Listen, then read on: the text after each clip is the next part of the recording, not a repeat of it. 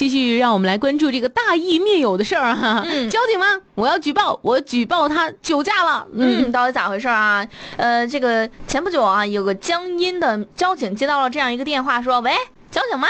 我刚和朋友一起喝酒，现在我举报他酒后驾车。”哎，嗯这民警就觉得这咋回事儿？奇怪哈呃，有点儿不对劲。民警到达现场之后，发现报警人和被举报的黄某的确是朋友，但是气氛有那么一点点的尴尬。嗯，而且黄某坚称自己还没有开车啊，朋友则建议呢民警调取监控，他是从停车场开过来的。嗯结果民警呢把几个人带回交警支队做进一步调查，并且对驾驶员黄某呢做了酒精的检测，呼气测试结果是每一百毫升达到了七十四毫克，达到酒驾的标准。嗯，民警也调出了事发地附近的监控录像，发现啊，当天凌晨一点半左右，一辆黑色轿车行驶到公园门口处停车了。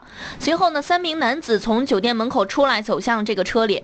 然后，这个穿黑色上衣的黄某从驾驶室出来之后，四个人一直在现场逗留，直到民警到现场之后将四人带离。嗯，原来哈、报警人和黄某在酒后开了几句玩笑，没想到这玩笑就开过了哈。哎，嗯，他说这个他开不起玩笑，我就跟他杠起来了，生气我就报警了啊啊！哎然后结果有就刚才我们说的那一幕哈。对，在众多证据面前呢，黄某最终承认了自己酒驾的事实。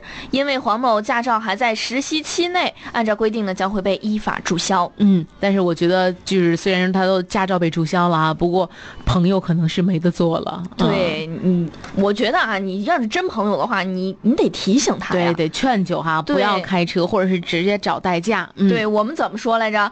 呃，什么道路千千万条，安，全第一条。呃，行车有规范。行车不规不规范 亲人两行泪。